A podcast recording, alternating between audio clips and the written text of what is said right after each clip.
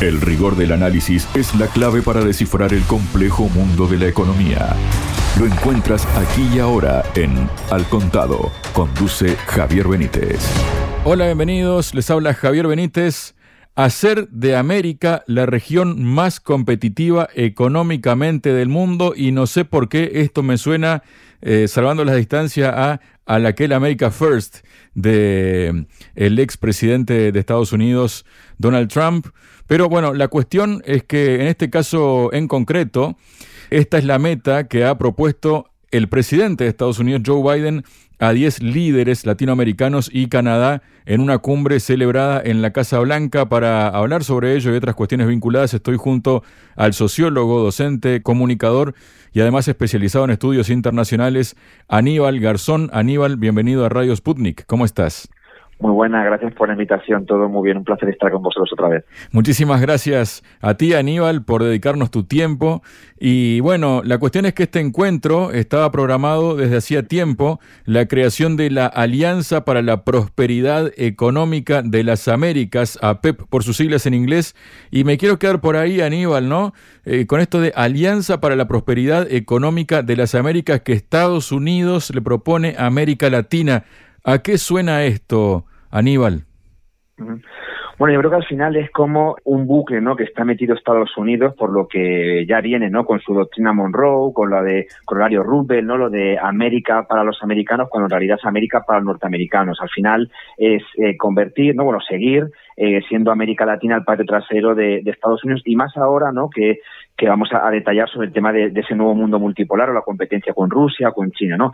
Tenemos lo que es esa, esa reunión que justamente está perfilada eh, para eh, América, nunca, nunca soportó, está perfilada porque nunca soportó Estados Unidos la derrota, hay que hacer un análisis histórico del ALCAS y ahora mismo justamente se han celebrado 18 años de ese no al ALCA, ¿no? Con aquel discurso histórico eh, en Argentina de, de, de, Chávez de ALCA, ALCA al carajo, que era decir claramente de que no una área de libre comercio entre Estados Unidos y América Latina y el Caribe por lo que son las desigualdades y el desequilibrio a nivel económico, donde Estados Unidos, con esos supuestos tratados de libre comercio, que de libre tienen poco, lo que hace muchas veces es su intervención mediante mecanismos como el dumping, otro tipo de subvenciones a sus sectores, que eso finalmente lo acaba generando un desequilibrio competitivo en ese mercado. Nos hablan de globalización no liberal, de libre mercado, cuando luego Estados Unidos es un mercado finalmente proteccionista donde el Estado tiene mucha intervención. Y hay un desequilibrio. ¿Qué pasó? Que cuando en el 2005 se dijo que no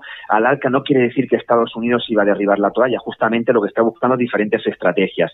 Y las estrategias las ha buscado en todo momento, primero, contra América Latina, con cualquier proceso que se ha llevado a cabo a favor de la soberanía o incluso procesos a favor de establecer relaciones internacionales con otros actores como Rusia o como China, en este caso, los países BRICS. De ahí viene el tema de intentar en todo momento bloquear. Ha intentado bloquear las relaciones de Nicaragua, por ejemplo, con China o con Rusia no son malas, históricamente Cuba, el bloqueo y el embargo constante y las sanciones, más de 900 sanciones a Venezuela, cualquier proyecto, incluso darle toque a algunos proyectos, como el caso de, Petro en Colombia, de intentar establecer relaciones con Venezuela, o que no le era eh, simpatía del todo a Estados Unidos la entrada otra vez de Lula porque apoyaron tranquilamente Estados Unidos el, el, proyecto del impeachment no contra contra Dilma Rousseff no porque eh, era era un bueno pues el partido de los trabajadores de, Brasil no era válido con la política estratégica de Estados Unidos. Entonces lo que está llevando ahora mismo Biden que se pone la careta no de, de progresista en comparación con Donald Trump no que es todo eso porque ha habido incluso gente que celebró cuando cuando Biden ganó gente de la izquierda europea y sabemos que finalmente Biden tanto en el caso de Ucrania como ahora mismo en el caso de, de Palestina finalmente es un peón del imperialismo norteamericano. Esta reunión lo que está enfocada es intentar eh, que América Latina siga siendo el patio de, de, Estados Unidos, proteger ese mercado con los intereses de Washington. ¿Por qué esto? Porque no olvidemos que con la alianza BRICS estamos hablando de Brasil, Rusia, India, China y Sudáfrica, lo que están llevando a cabo es establecer algunos países de América Latina relaciones más allá de esa dependencia histórica con Washington. Dependían muchos países de América Latina en un modelo primario exportador que lo que hacen es exportar al norte. Pues ahora mismo hay otro tipo de mercados e incluso políticas de desarrollo endógeno dentro de América Latina, que eso no interesa a Washington. Lo que interesa es que sea simplemente, por lo que decíamos, ¿no? Las repúblicas bananeras. Entonces, esos proyectos eh, de llevar a cabo relaciones multipolares con Rusia, con China, países africanos, países asiáticos, ¿no? Mirar, incluso se habla incluso a veces de esos tratados que están poniendo, ¿no? Eh, que están siendo largoplacistas en el tema del Mercosur, que, ¿no? Con los puntos que está poniendo Lula, si finalmente tiran un tratado entre Mercosur y la Unión Europea. Bueno, en, principio, llevar un proyecto soberano en América Latina con sus mejores, sus peores, sus retrocesos, sus avances, pero evitar sobre todo que ya hay 200 años de injerencia por parte de Estados Unidos en América Latina. Esa reunión de Biden es simplemente una continuidad a la política imperialista de Estados Unidos, por lo que vuelvo a decir, de ese no al ALCA, Estados Unidos no se queda con los brazos cruzados, sino justamente ahora en esa batalla del mundo multipolar va a encender mucho más sus alertas, sus amenazas frente a América Latina. Aníbal, en su discurso, ¿no? Frente a estos líderes latinoamericanos, Biden dijo que esta idea, ¿no? Recordemos esta alianza para la prosperidad económica de las Américas, con ese nombre rimbombante, ¿no? Dice, dijo Biden que es para aumentar las oportunidades y reducir la desigualdad, encauzar el increíble potencial económico de las Américas y hacer del hemisferio occidental la región más competitiva económicamente en la región creo que es algo que está totalmente a nuestro alcance. Me quedo con la parte que dice aumentar las oportunidades y reducir la desigualdad.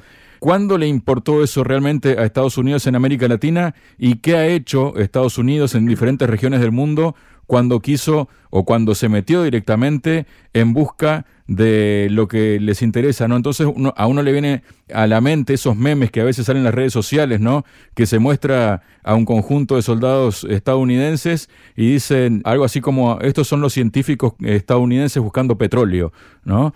Con todos estos antecedentes, ¿se le puede creer a Biden cuando dice que quiere que América Latina aumente las oportunidades y se reduzca la desigualdad? Hay siempre pues esa demagogia por parte de Estados Unidos entre el concepto no que hablan de democracia, derechos humanos, desarrollo, interacción y luego vemos en la práctica que no lo que no hay simplemente no es más allá de sus intereses de Washington en el imperialismo. Entonces vemos claramente que eso no es nuevo.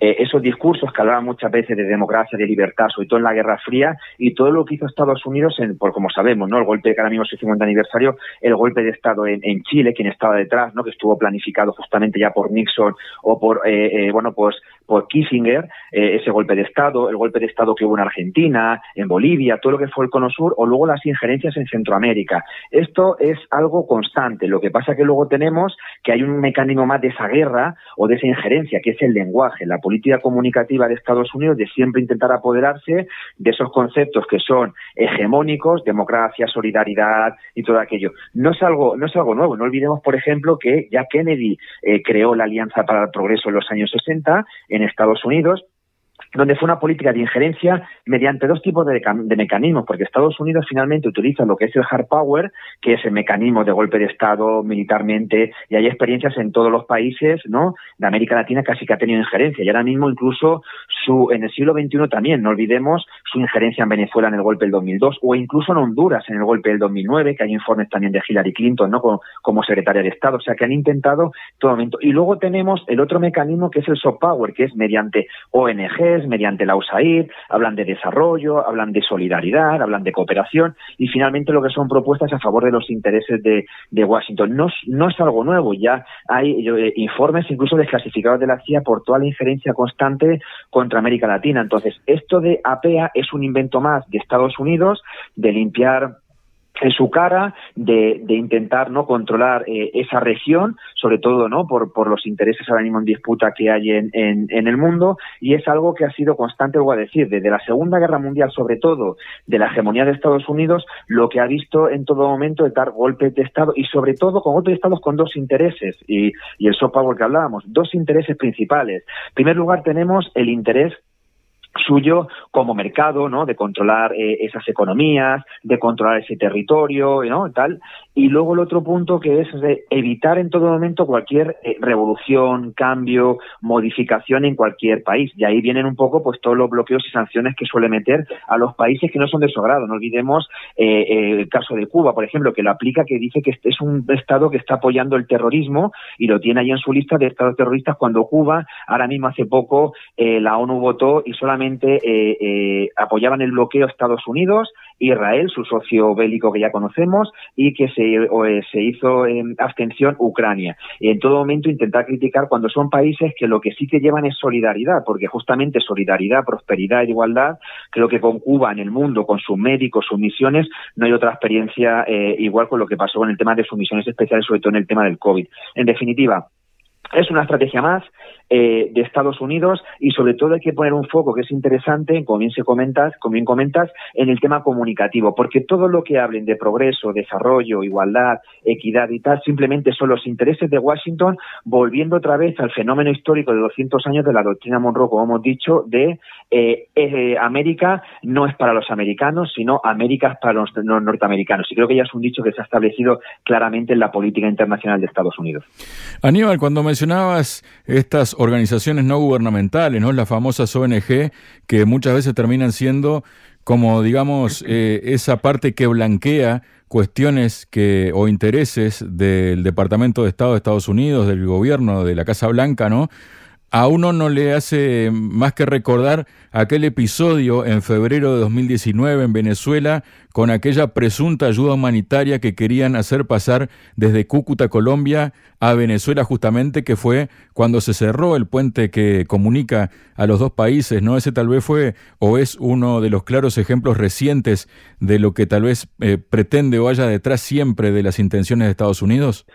Sí, eh, al final las estrategias a veces son mucho más mediáticas, pueden ser eh, más discutidas, ¿no? Cuando son estrategias militares, ya vimos, ¿no? Por ejemplo, la guerra de Irak del 2003, que no hubo, hubo muchas movilizaciones en contra de esa injerencia de Estados Unidos, o ahora mismo incluso que hay muchas movilizaciones también en el mundo en contra de la injerencia de Estados Unidos, o su apoyo en el caso de Israel, ¿no? Por todo ese genocidio que está habiendo en Gaza. Pero hay un instrumento eh, que es mucho más oculto, que es el tema de las ONGs, que eso de decir N, de no, hay que ponerlo en duda, porque muchas veces son organizaciones gubernamentales, la USAID eh, o la NET, ¿no? Eh, son, son estructuras que dependen del Ministerio pues, de, Asuntos Exteriores de Estados Unidos, ¿no? Del, bueno, el Ministerio de su política, del Secretario de Estado, que dependen para sus intereses favorables. ¿De qué manera? Utilizando campañas, como bien comentas, de campañas como de eh, campañas de, de, comunicación contraria a otros gobiernos y eso lo han hecho, lo han hecho con muchos países del ALBA, es que lo han hecho con Bolivia, lo han hecho con Venezuela, lo han hecho con Nicaragua, con Cuba ya es histórico,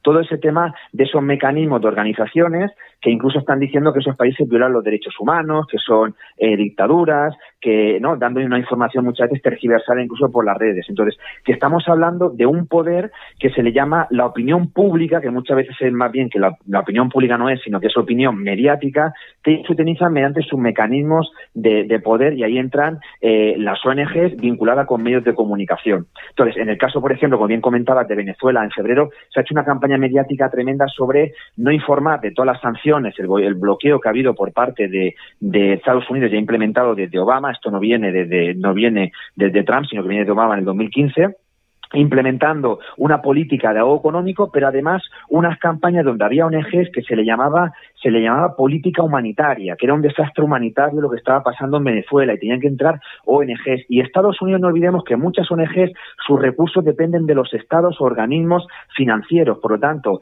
financiar una organización, como se dice muchas veces, quien paga es el que manda. Tú financias proyectos de cooperación y finalmente esos proyectos de cooperación tienen un interés político detrás que más allá de, una Cruz Roja, más allá de, de, de, de Chile, todas estas organizaciones finalmente acaban teniendo muchas veces una obligación por quien está pagando los proyectos. Y ahí es donde entran los estados. Por lo tanto, hay que poner en duda el concepto de no gubernamental, porque quien paga muchas veces son gobiernos detrás, y en este caso organizaciones como organismos como la USAID, con sus intereses geopolíticos que llevan detrás. Por lo tanto, América Latina, en definitiva, siendo, ¿no? Eh, buscando a Estados Unidos siempre su constante eh, política, ¿no? De, trasero, de, de patio trasero, a veces no llevar militares y dar golpe de Estado, sino lo que llevan a cabo son ese tipo de estrategias que son mucho más ocultas para intentar desestabilizar diferentes gobiernos que no son los intereses de Washington.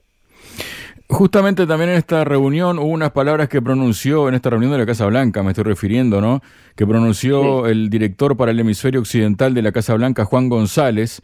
Él dijo, el interés nuestro, al fin y al cabo, es la prosperidad de Latinoamérica y el Caribe promover la integración entre estos países, que ellos prosperen. No estamos buscando nada a cambio. el presidente ha dejado esto también claro, que no buscamos un fin político, solo la prosperidad de los países de la región, siempre dentro de un marco democrático. Nuestra estrategia de seguridad nacional deja muy claro que el desarrollo democrático de la región contribuye a nuestra seguridad y prosperidad. Entonces uno va un poco a la hemeroteca, ¿no? Y si no fuera porque a veces pasan barbaridades detrás de estas cosas, uno se echaría a reír, ¿no? Pero ya en enero de este mismo año, Laura Richardson, quien es la general jefa del Comando Sur de Estados Unidos, haciendo unos comentarios, ¿no? Sobre América Latina, se preguntó por qué es importante esta región con todos sus ricos recursos y elementos de tierras raras, tienes el triángulo de litio, que hoy en día es necesario para la tecnología. El 60% del litio del mundo está en el triángulo de litio, Argentina, Bolivia, Chile, para que luego González venga a decir que Estados Unidos no busca nada a cambio, Aníbal.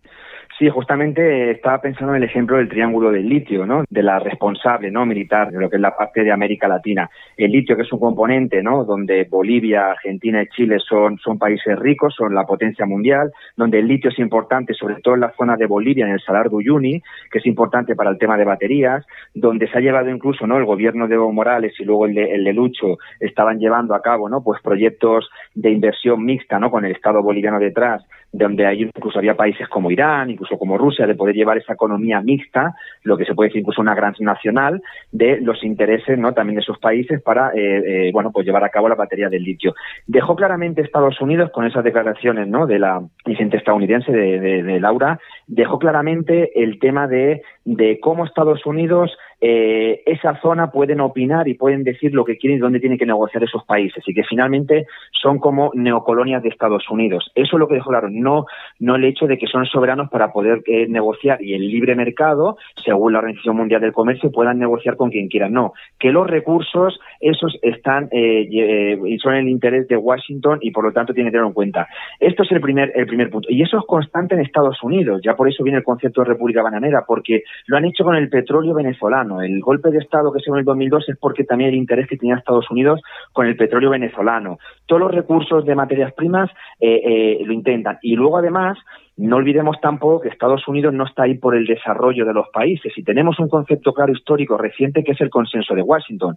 Con los años 80 y 90, el consenso de Washington, Fondo Monetario Internacional, la Reserva Federal, y la Casa Blanca, ese consenso de Washington, ¿no? Por eso dice consenso, eh, llevaron a cabo las políticas económicas de los países de América Latina en los años 90, desde Menem en Argentina, ¿no? Desde la, fase, ¿no? Post eh, Pinochet en, Chile, desde incluso con, dictadores como eh, Fujimori en, en, Perú, o sea, llevaron a cabo esas políticas donde iban a definir la política económica de los países, políticas económicas neoliberales, de privatización, de que los estados iban a perder sus empresas estratégicas, de que iban a estar finalmente finalmente controlados por el mercado y de esa manera finalmente por Estados Unidos, que es un mayor competidor ¿no? en el desequilibrio que tiene. Eso es actualmente lo que está buscando Estados Unidos, un nuevo consenso de Washington para controlar las políticas económicas donde dicen que los países tienen que privatizar, pero luego Estados Unidos muchas veces no es el que privatiza en el comercio, por lo tanto, esto es su doble moral. La doble moral, igual que democracia y derechos humanos, pues la doble moral también en el libre comercio o, competitivo, donde sí que en Estados Unidos reciben parte del, del, Estado muchas veces esas, esas ayudas. En definitiva, eh, queda claro que no ha cambiado nada, ni Biden no ha cambiado nada, es simplemente una retaila de sucesos constante de todos los presidentes de, Estados Unidos, sobre todo a partir de la Segunda Guerra Mundial, sin olvidar lo previo que había, como la invasión a México, etcétera, etcétera, eh, que llevan a cabo el hecho de, el imperio, el poder controlar ese territorio, además con los recursos eh, buenos que tiene América Latina. Y sobre todo, y para finalizar, vuelvo a decir, con esa competencia que es la esfera mundial, si Estados Unidos vuelve a mirar a América Latina, es porque no quiere que América Latina tenga relaciones con el mundo, no quiere que América Latina tenga relaciones con China, con Rusia, con países sobre todo del, sur global, con países del BRICS, con países del G77. Lo que quiere es que América Latina esté controlada. Y esos son los peones de Estados Unidos. El presidente de Uruguay intentará que entre ¿no? esa tendencia ultraderechista en las elecciones de Argentina que se van a dar, toda esa tendencia para intentar evitar que sobre todo América Latina tenga una cosa que no soporta a Estados Unidos, que sean gobiernos totalmente soberanos y por el desarrollo nacional. Y esos gobiernos siempre han sido una amenaza para el imperio norteamericano. Muchas gracias, Aníbal. Muchísimas gracias a vosotros por la invitación. Gracias. BRICS, G7, OPE, FMI, Banco Mundial, Nuevo Banco de Desarrollo, Banco Central Europeo, tasas de interés, finanzas, sanciones, deuda, desdolarización, al contado.